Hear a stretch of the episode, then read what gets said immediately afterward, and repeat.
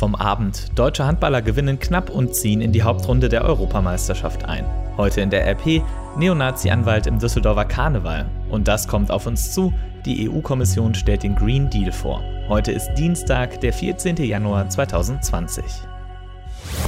Der Rheinische Post Aufwacher. Der Nachrichtenpodcast am Morgen. Moin Moin, ich bin Sebastian Stachorra. Es hat gerade noch so gereicht für die deutschen Handballer. Der knappe 28 zu 27 Sieg gegen Lettland gestern Abend sicherte den Einzug in die Hauptrunde der Europameisterschaft. Überzeugend war das aber nicht, was die Deutschen auf dem Parkett in Trondheim zeigten. Kapitän Uwe Gensheimer forderte anschließend dann auch, dass man die Ansprüche jetzt herunterschrauben müsse. Er sagte, man habe gesehen, Zitat, dass es noch nicht so läuft, wie wir uns das vorgestellt haben. Deswegen tut es uns vielleicht ganz gut, wenn wir nicht ganz so weit nach vorne schauen. Auch Bundestrainer Christian Prokop will realistisch bleiben, glaubt aber weiterhin daran, dass es klappen kann mit dem Einzug ins Halbfinale. Dafür muss es aber in den vier Spielen der Hauptrunde besser laufen als bisher. Trainer und Spieler setzen dabei auch auf die Fans, denn die nächsten Spiele sind in Österreich und da werden mehr deutsche Fans erwartet, als bisher in Norwegen dabei waren. Am Donnerstag spielt Deutschland in Wien gegen Weißrussland, am Samstag treffen die deutschen Handballer dann auf Kroatien. Und heute entscheidet sich auch, wer die Gegner in den anderen beiden Spielen werden. Die Weltmeere sind deutlich wärmer geworden. Forscher warnen in einer neuen Studie vor den Folgen. Die Ozeane waren im vergangenen Jahr so warm wie nie zuvor seit Beginn der globalen Erfassung.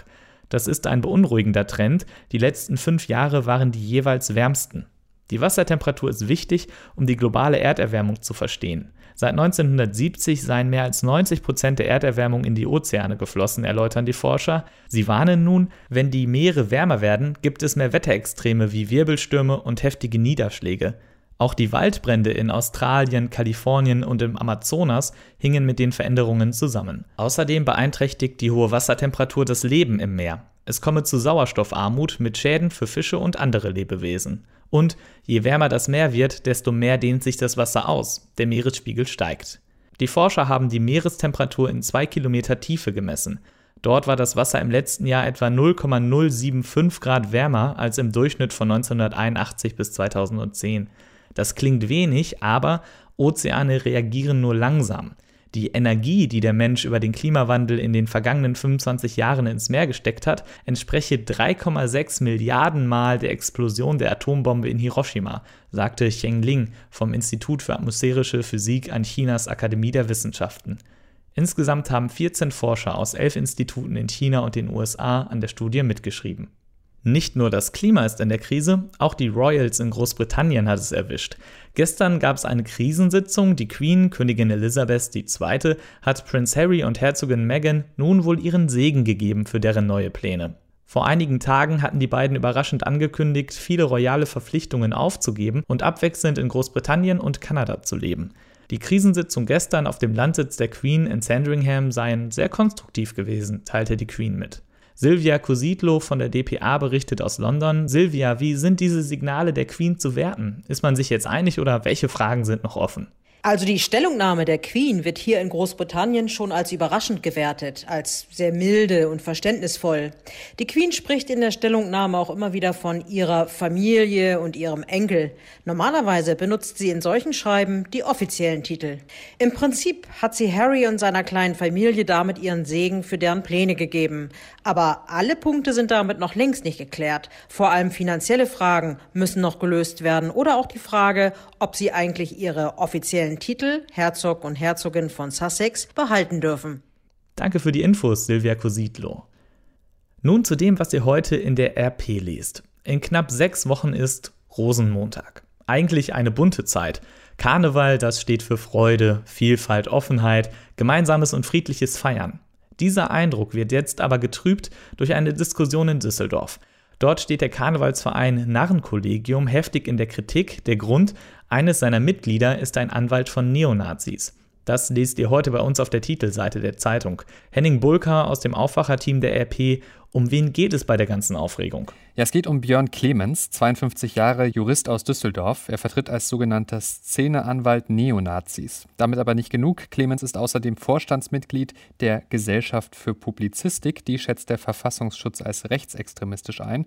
Außerdem war Clemens mal Bundesvize der Partei Die Republikaner. Und der ist nun also Mitglied eines Düsseldorfer Karnevalsvereins. Daran gibt es heftige Kritik. Wie fällt die aus? Ja, der Brauchtumsmanager der jüdischen Gemeinde Walter Schuhn sagt etwa, ich bin entsetzt und verspüre ein leichtes Gefühl von Ekel. Schuhn sagt, er erwarte vom Narrenkollegium, also dem Verein in der Kritik, eine Erklärung. Es ist unser aller gutes Recht, das einzufordern, findet Schuhn. Genauso wie die jüdische Gemeinde ärgert sich auch der Kreis der Düsseldorfer Muslime, dessen Vorsitzender Dalin Sterikö sagt, dass Düsseldorfer Muslime und Juden sich aktiv im Karneval engagieren, sei ein großer Schritt für die Gemeinden gewesen.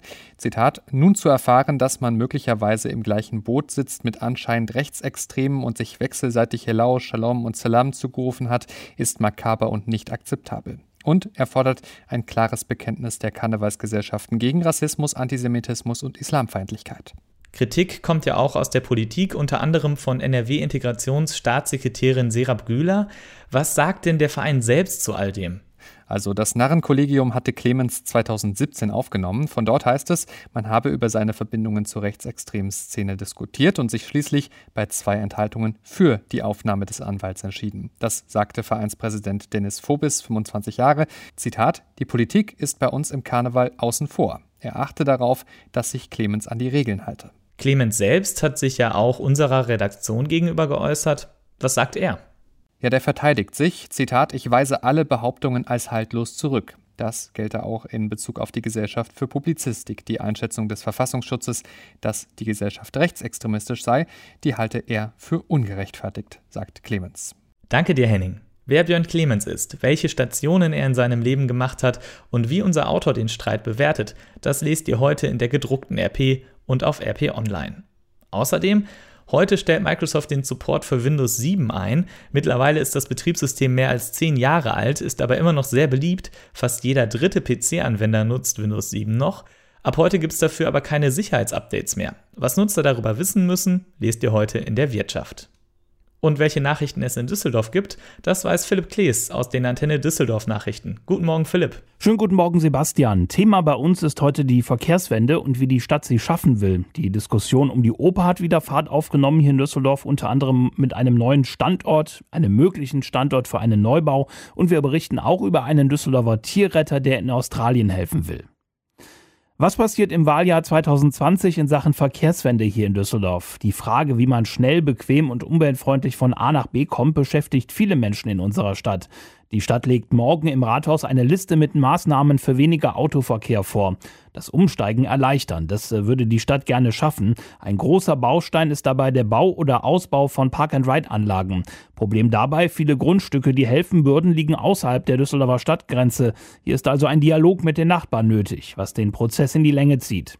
Auch die Mobilitätsstationen, die an wichtigen Haltestellen entstehen sollen, können aus Sicht der Stadt viel bringen. Hier sollen Leihfahrräder und E-Scooter sortiert werden, damit wären sie schneller verfügbar und ordentlich verteilt. Die Oper am alten Standort sanieren, ein Neubau an gleicher Stelle oder an anderer Stelle in der Stadt. Das sind die Optionen, die für die Oper aktuell auf dem Tisch liegen. Jetzt gibt es einen weiteren Vorschlag. Die Düsseldorfer Projektberatung Projektschmiede schlägt einen Neubau vor, dort wo heute noch der Kaufhof am Wehrhahn steht.